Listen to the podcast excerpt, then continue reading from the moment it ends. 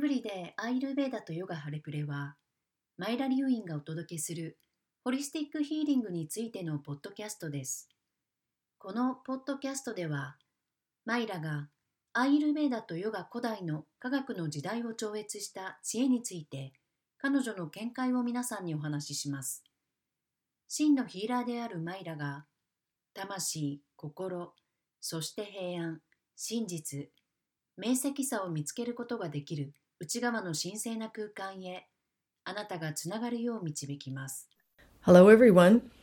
This is Myra with Holly Pulley's Everyday Ayurveda and Yoga podcast. In 2021, we're dedicating this podcast to mental health. We'll talk about what true mental health feels like and how the practices of Ayurveda and yoga can support you to feel well in your mind as you experience all that life has to offer. 皆さん、こんにちは。ハレプレエブリデーアイルベーダとヨガのポッドキャストのマイラです。2021年は、私たちはこのポッドキャストでメンタルヘルスに取り組みます。真のメンタルヘルスはどのように感じられるか、そしてアイルベーダとヨガの実践があなたが人生で起こるすべてのことを経験するときに、あなたの心が気分よくなるのをどのようにサポートできるかについてお話しします。Last year offered an incredible range of experiences, didn't it? it was unpredictable, sometimes frustrating, and sometimes scary. And limitations, constrictions, loss, think these are all hallmarks of the year, but there were also many opportunities. Many people spent their time differently, things slowed down, and daily life was reimagined. My life certainly changed as I was in Australia when New Zealand decided to close their borders. Because I'd not been living there one year and only had a work visa, I have not been allowed to return to New Zealand. And as a result, we're moving Hollypule out of New Zealand, and we'll let you know our new location as soon as we're ready. 昨年はとてつもないほどの領域の経験をもたらしましたよね。それは予測不可能でもどかしく、そして恐怖となりました。制限、抑制、喪失がその年の特徴でした。けれども様々な機会もありました。多くの人々が異なる時間の過ごし方、物事が減速し、日常生活が考え直されました。ニュージーランドが国境を閉鎖することを決めたとき、私はオーストラリアにいたので、私の人生は確かに変わりました。私はニュージーランドに住んでまだ1年経ってなく、就労ビザしか持ってなかったので、ニュージーランドに戻ることは許されませんでした。結果としてハレプレはニュージーランドから移転することとなり、準備ができ次第新しい場所をお知らせします。Just because life doesn't turn out the way you had planned, it doesn't mean it's gone wrong. What if nothing ever goes wrong? What if it's just about your response to what's happening? How you respond to life has everything to do with the health of your mind. And that has everything to do with how you live your life. And that's the holistic nature of things, which is the key to true mental, physical, and spiritual health. Today, we'll talk about the foundations of mental health. In Ayurveda, we understand that illness and most disease begins in the mind. We also see the human being from a holistic perspective, meaning that the mind isn't separate from the body, nor from the spirit. When you think of one, you need to consider the others. Your mental health at any point in time is a result of the balance of the Mahagunas present in your mind. The three Mahagunas are the prime energies of life, and you can think of them as your mental qualities. They are tamas, darkness, dullness, and inertia, rajas, activity, which leads to disturbance, and sattva, peace, balance, harmony, and the light of your consciousness. 人生があなたが計画していたようにならないからといって、それが間違っているという意味ではありません。何をやっても問題がない場合はどうなるでしょう今起こっていることに対するそれがあなたの反応だけだとしたらどうでしょうかあなたが人生にどのように対応するかはすべてあなたの心の健康と関連します。そしてそれはあなたが人生をどのように生きるかと関係します。それが物事の全体的、ホリスティックな性質であり、真の精神的、肉体的、霊的な健康への鍵です。今日はメンタルヘルスの基礎についてお話しします。アイルベーダでは、病気とほとんどの疾患がマインドである心から発症すると理解しています。私たちはまた人間を全体論的なホリスティックな視点から見ています。つまり、心は体や魂からも分離されていません。あなたが一つのことを考えるとき、他を考慮する必要があります。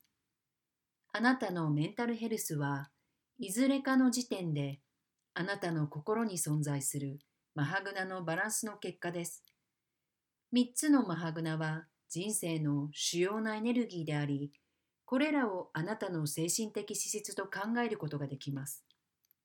3つのマハグナはタマス、暗闇、鈍さと惰性、ラジャス、騒乱につながる活動、そしてサットワ、平安、バランス、調和、そしてあなたの意識の光です。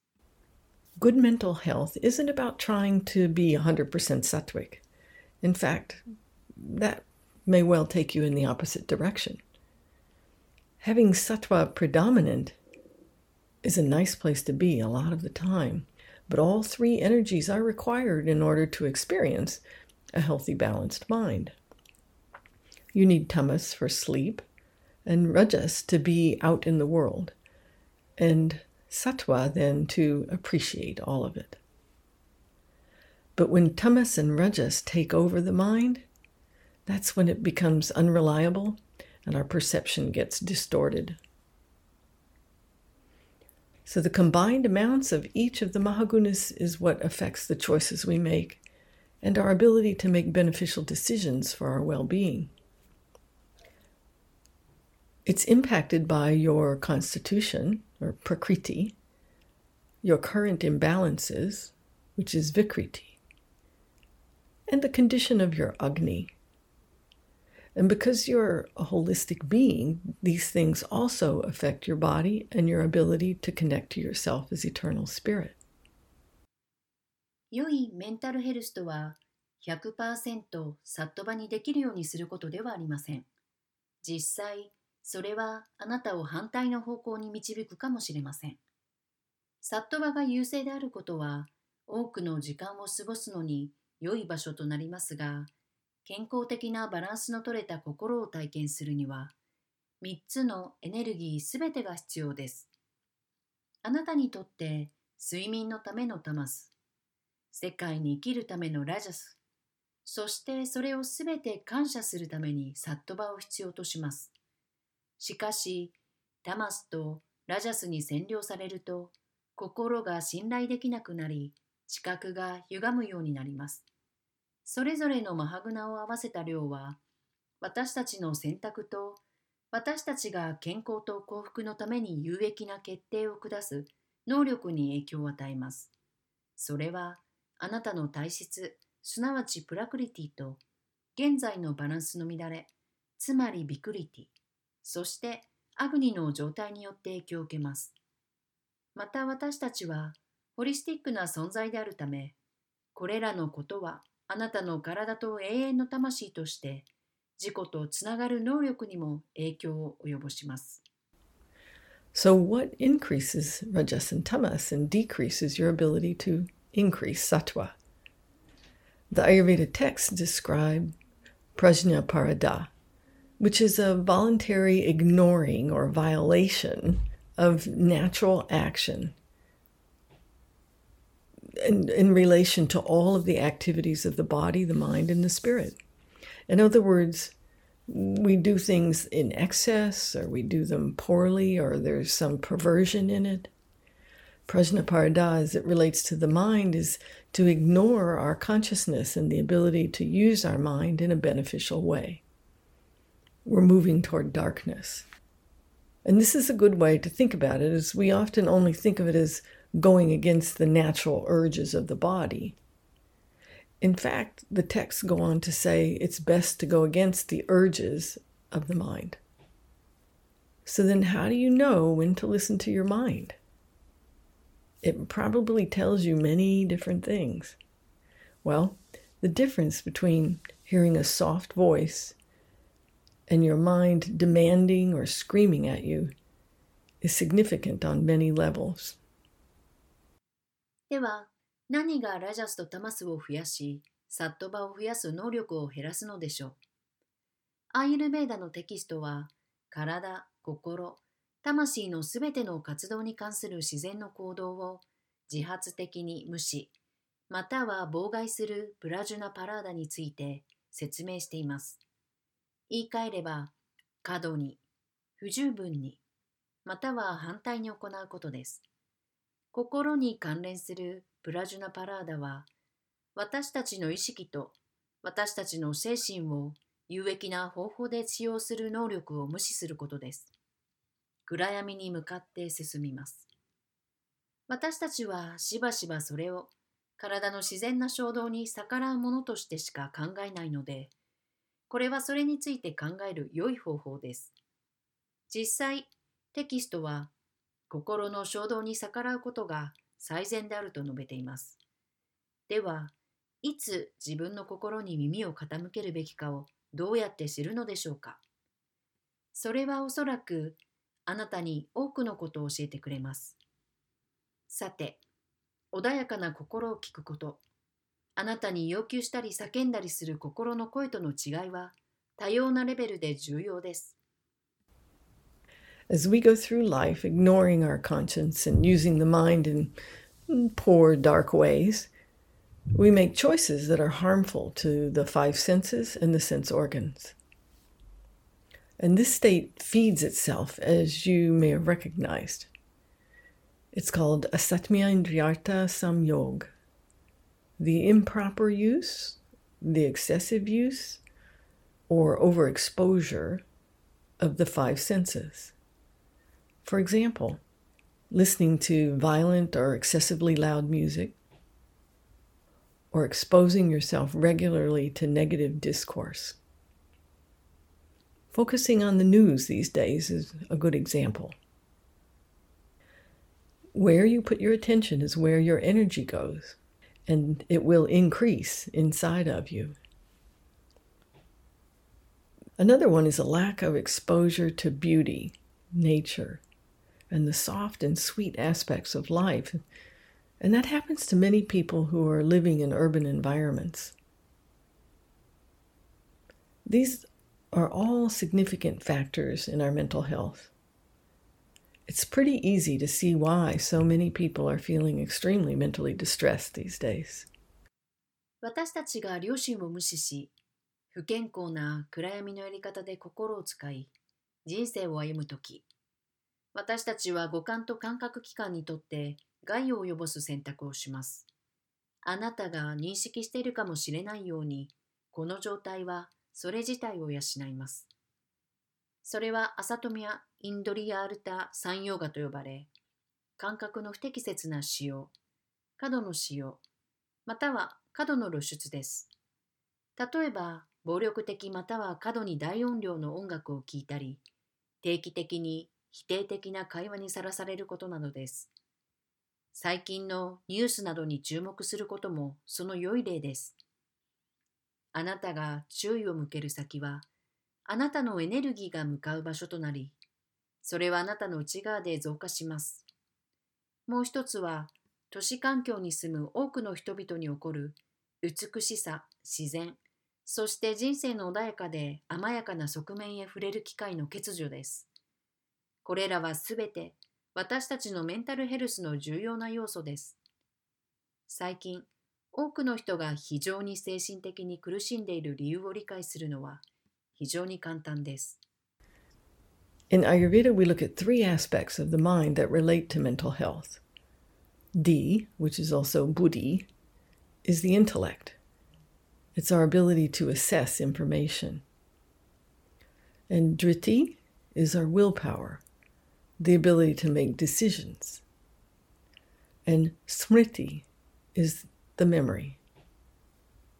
when thoughts come into your mind, they first pass through the intellect, the willpower, and the memory, and then they become part of your psyche. Thoughts may bring up a memory that stimulates your intellectual interest, or they might become desires or decisions through your free will. The most important of these is the buddhi, or the intellect.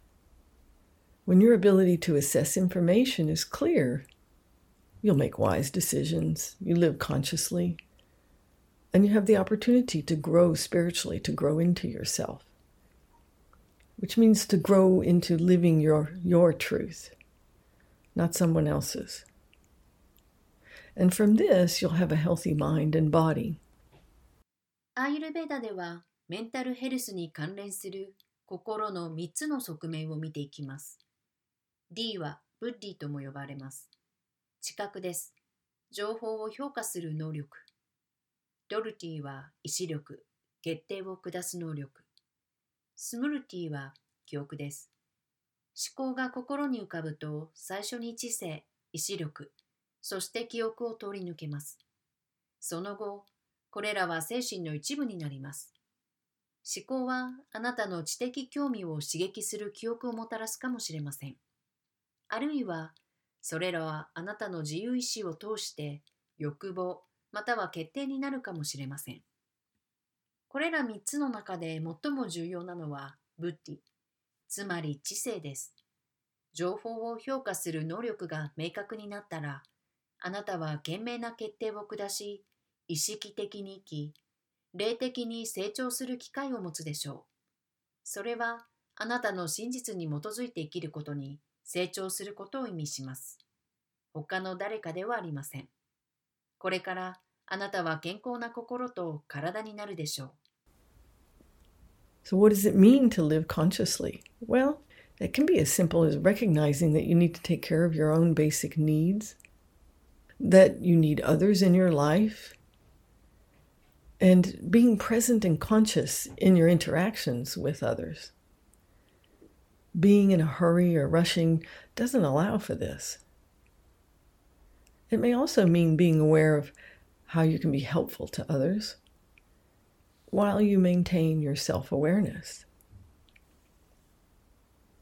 And what about growing spiritually? What does that mean? In some ways, it's the same thing as being conscious, being aware of yourself as part of a whole that involves divine intelligence In Ayurveda, we talk of Purusha, the divine that's present in all of the universe and including within each of us. Consider that the more we allow our thinking and actions to be in alignment with this divine intelligence, the easier life is, and we transform and evolve into our desires. And this is Rajas in action moving towards Sattva, peace. 意識的に生きるとは どういう意味でしょう？まあそれはあなたが自身の基本的なニーズを大切にする必要があることを認識するのと同じぐらい簡単かもしれません。あなたの人生に他人を必要とし、彼らとの相互作用に存在し、意識しています。急いだり焦ったりするとこれを可能にしません。それはまたあなたの自己認識を維持しながらあなたが他の人にどのように役立つことができるかを知ることを意味するのかもしれません。霊的に成長するのはどうでしょう？それはどういう意味でしょうか？ある点ではそれは意識することと同じことであり神の知性を含む全体の一部として自分自身を意識することです。アーユルベーダでは宇宙全体に存在する神であるプルシャについて話します。私たち一人一人の中にも存在します。私たちの思考と行動がこの神の知性と一致することを許すほど人生はよりたやすくなり私たちは自分の願望に変化し進化することを考慮してください。これはラジャスの行動がサットバに向かって動く平安です。From the Bhagavad Gita, we understand that all living beings develop a particular faith according to their consciousness, whether we're aware of it or not. Each person is made of their faith, or shraddha in Sanskrit. It's the actions and attitudes that you employ in daily life. Developing awareness and the ability to be present is highly affected by the food we eat, the company we keep, the activities we participate in, and everything we expose our five senses to in our lives. And when this involves more sattva, we're able to go with the flow, to be in alignment with our spiritual self, with the Purusha that's within us. Letting go of our attachments to having things just our way and seeing how the universe is offering us expanded opportunities. バガバットギータから私たちはすべての生き物が彼らの意識に従って特定の信念を発展させることを理解しています。私たちがそれに気づくかどうかです。それぞれの人は彼らの信念、すなわちサンスクリット語のシュラッタで形成されています。それはあなたが人生で取り入れる行動と態度です。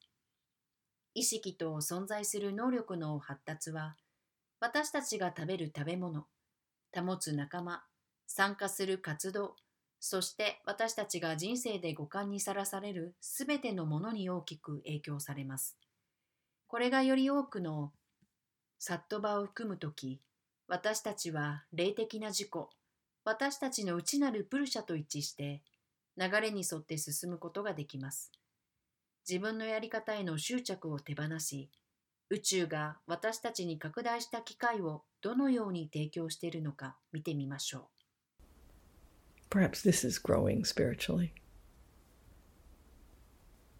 Faith is how and what we actually live. It's our demonstration in life, not necessarily the beliefs that we might state. Taking the approach of easy does it is a great way to remember that there is divine intelligence that's directing life, something way beyond our little mind. So we can say that faith is right action, and it's the foundation of mental health. Now, this all sounds great. So, what happens when what we call mental illness shows up?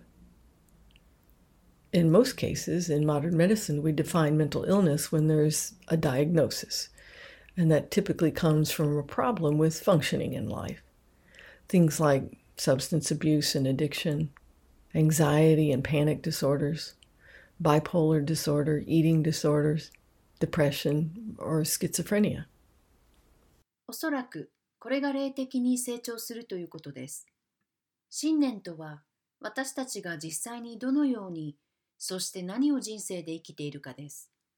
それは人生における私たちの実演であり、必ずしも私たちが言葉にするかもしれない信念ではありません。慌てず慎重なやり方を選ぶことは、人生を導く神の知性があることを思い出すための素晴らしい方法です。それは何か私たちの小さな心をはるかに超えたものです。ですから、信念は正しい行動であり、メンタルヘルスの基盤であると言えます。これはすべて素晴らしいと思いますが、私たちが精神疾患と呼ぶものが現れるとどうなるでしょう？現代医学のほとんどの場合、私たちは精神疾患を通常は生活の中で機能に関する問題から生じる診断があるときに定義します。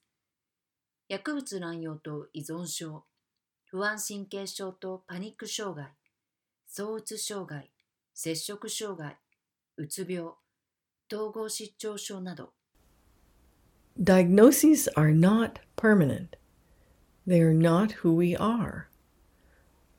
But they're often treated that way. And this is an extremely important point to become aware of if you desire healing any condition that you might be experiencing. So, what are the normal interventions these days?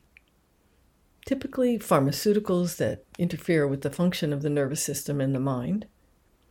There's talk therapy that can be helpful for a bit, but it has its limitations in terms of long term growth and transformation. There has been a recent scientific recognition of the connection between the health of the digestive tract and the functions of the mind. And it's great that people are becoming willing to recognize this connection. But it's mostly talked about in terms of the brain, not the mind. The more we can recognize there is no separation between the body and the mind, the easier it becomes to heal most, if not all, of our problems.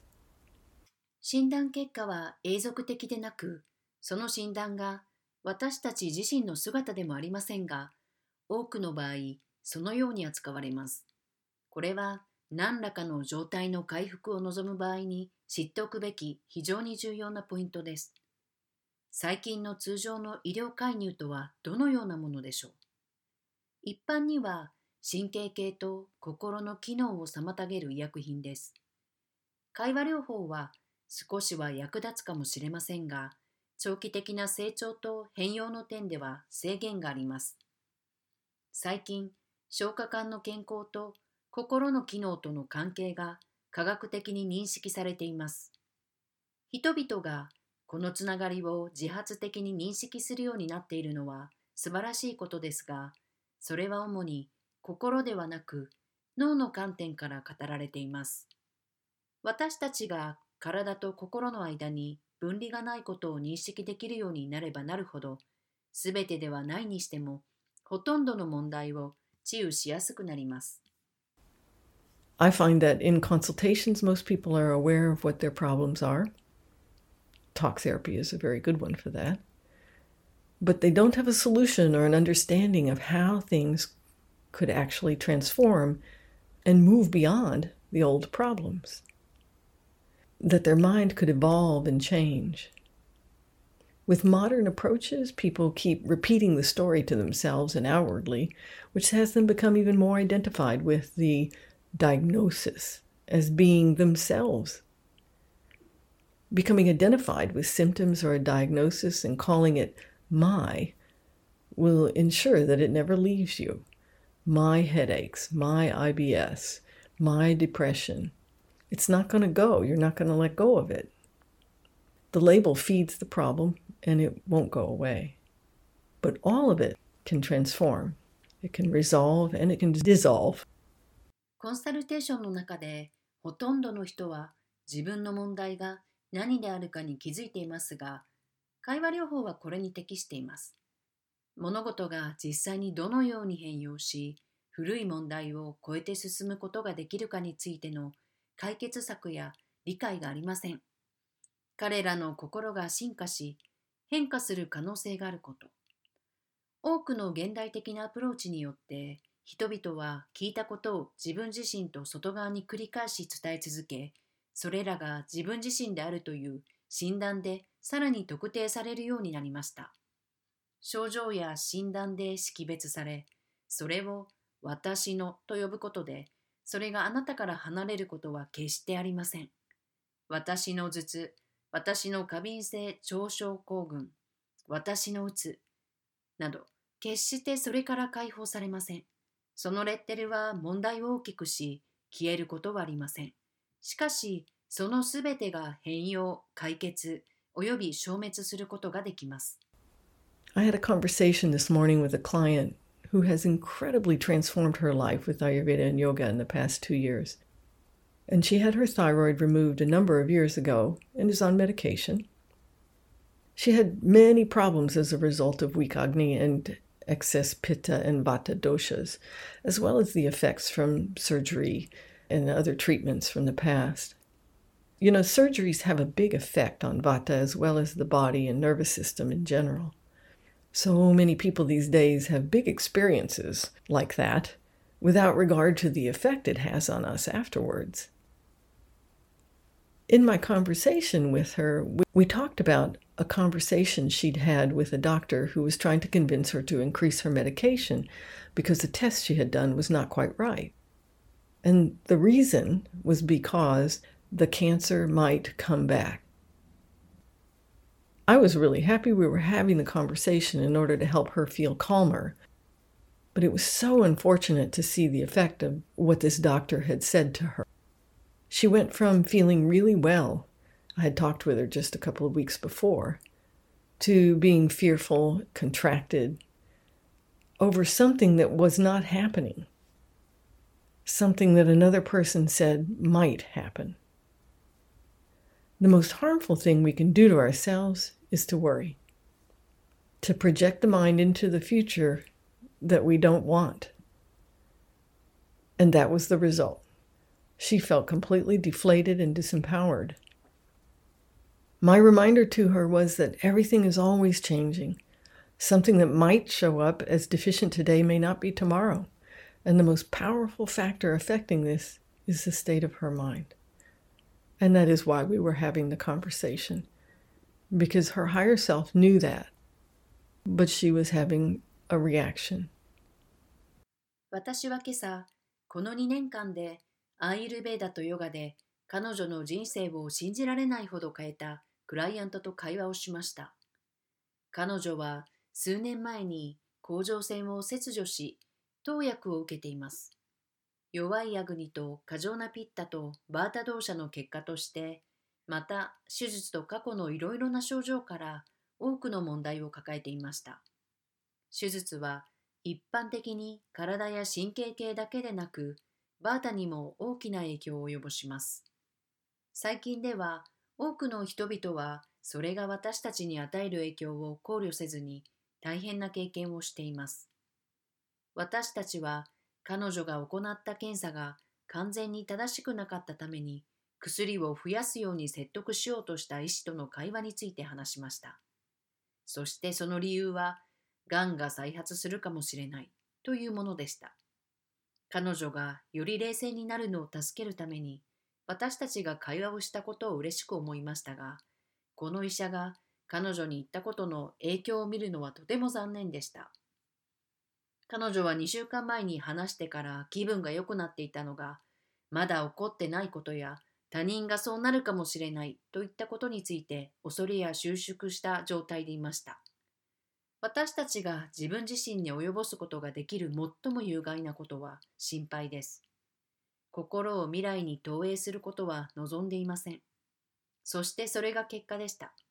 彼女は完全に収縮し力を失ったと感じました。私が彼女に伝えた注意喚起のメッセージは、すべてが常に変化しているということでした。今日不足しているように見えるかもしれない何かが、明日にはそうではないかもしれません。そして、それに影響を与える最も強力な要因は心の状態です。私たちが話し合ったのもそれが理由です。なぜなら、彼女の工事の事故はそれを知っています。けれども、彼女はその出来事に反応を示していました。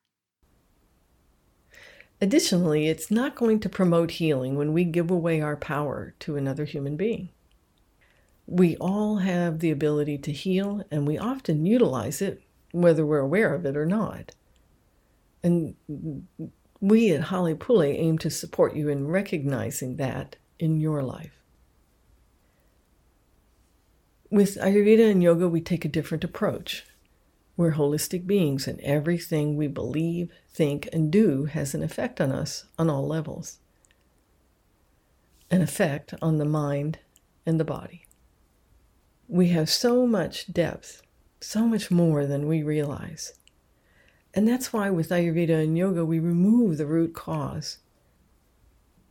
Prana, or life force, becomes blocked by imbalance in the system and also by our samskara, our past impressions that get awakened.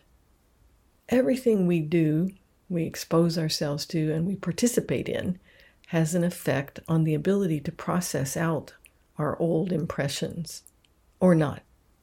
By removing the root cause, perhaps it would be our response to something that happened to us early in life, we open up a pathway for healing. さらに 私たちが他の人間に自分の力を与えるとき、それは癒しを促しません。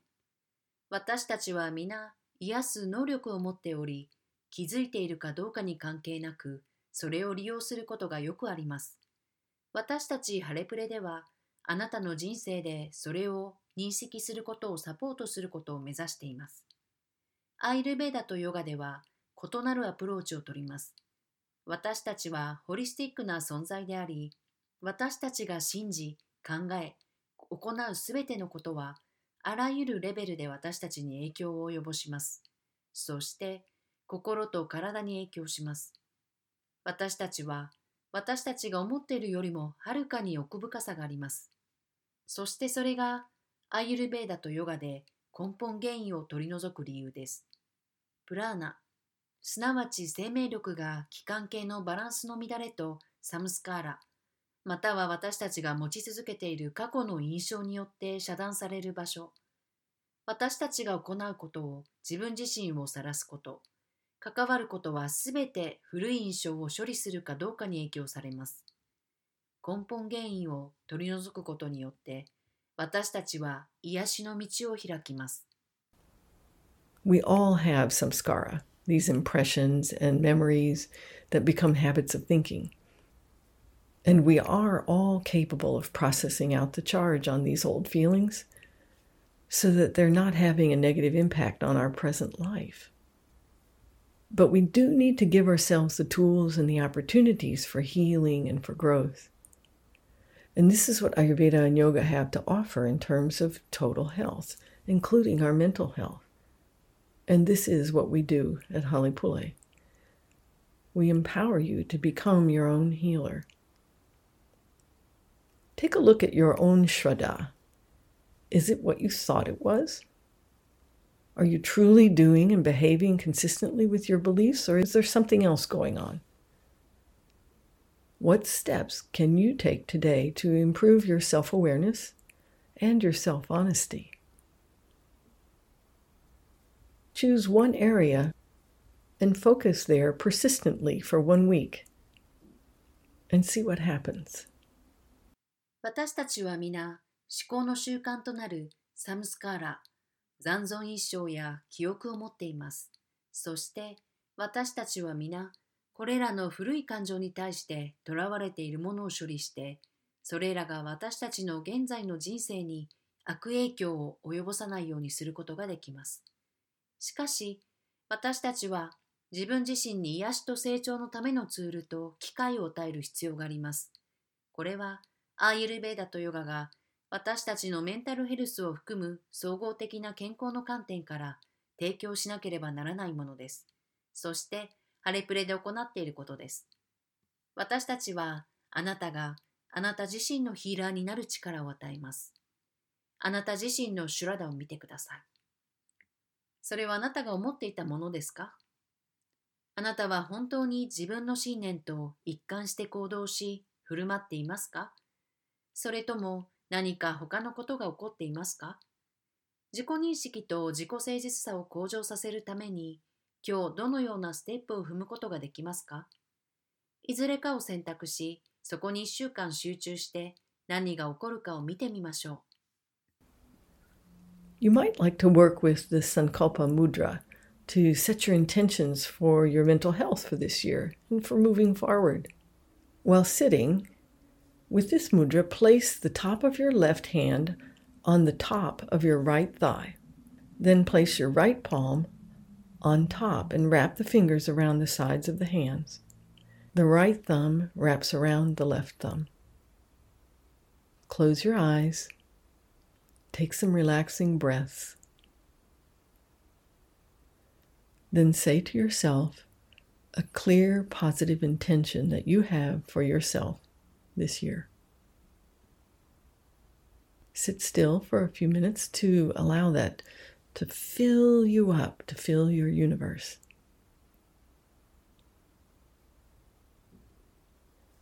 Open your eyes and be in the joy of your day. サンカルパムードラを行い、今年のメンタルヘルスの意図を設定し、前進することをお勧めします。 このムードラで座っている間は、左手の甲を右太ももの上に置き、次に右手のひらを上に置いて、指を手の側面に巻きつけます。目を閉じて、リラックスした呼吸をしてから、今年の自分に対する明確で前向きな意図を自分に聞かせてください。それがあなたの宇宙を満たすのを可能にするために数分間じっと座ってください。目を開けて一日の喜びを味わってください。One last thing before we go. では最後にもう一つ。それでは次のステップとしてあなたが自身のヒーラーであることについてもっと深く学びたい場合、私たちはあなたの消化を癒すだけでなく、あなたに人生の深い基盤を提供するアグニセラピーと呼ばれる素晴らしいプログラムを準備しています。アイルベーダとヨガを日常生活に深く統合するための21日間のプログラムです。これらのプログラムには、ヨガの実践、エネルギーワーク、プライベートサポートグループ、そしてあなたの癒しのプロセスをサポートするための毎週のライブ Q&A が含まれています。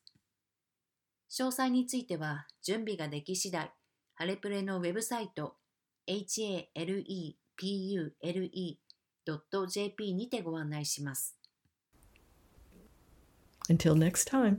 それではまた次回お会いしましょう。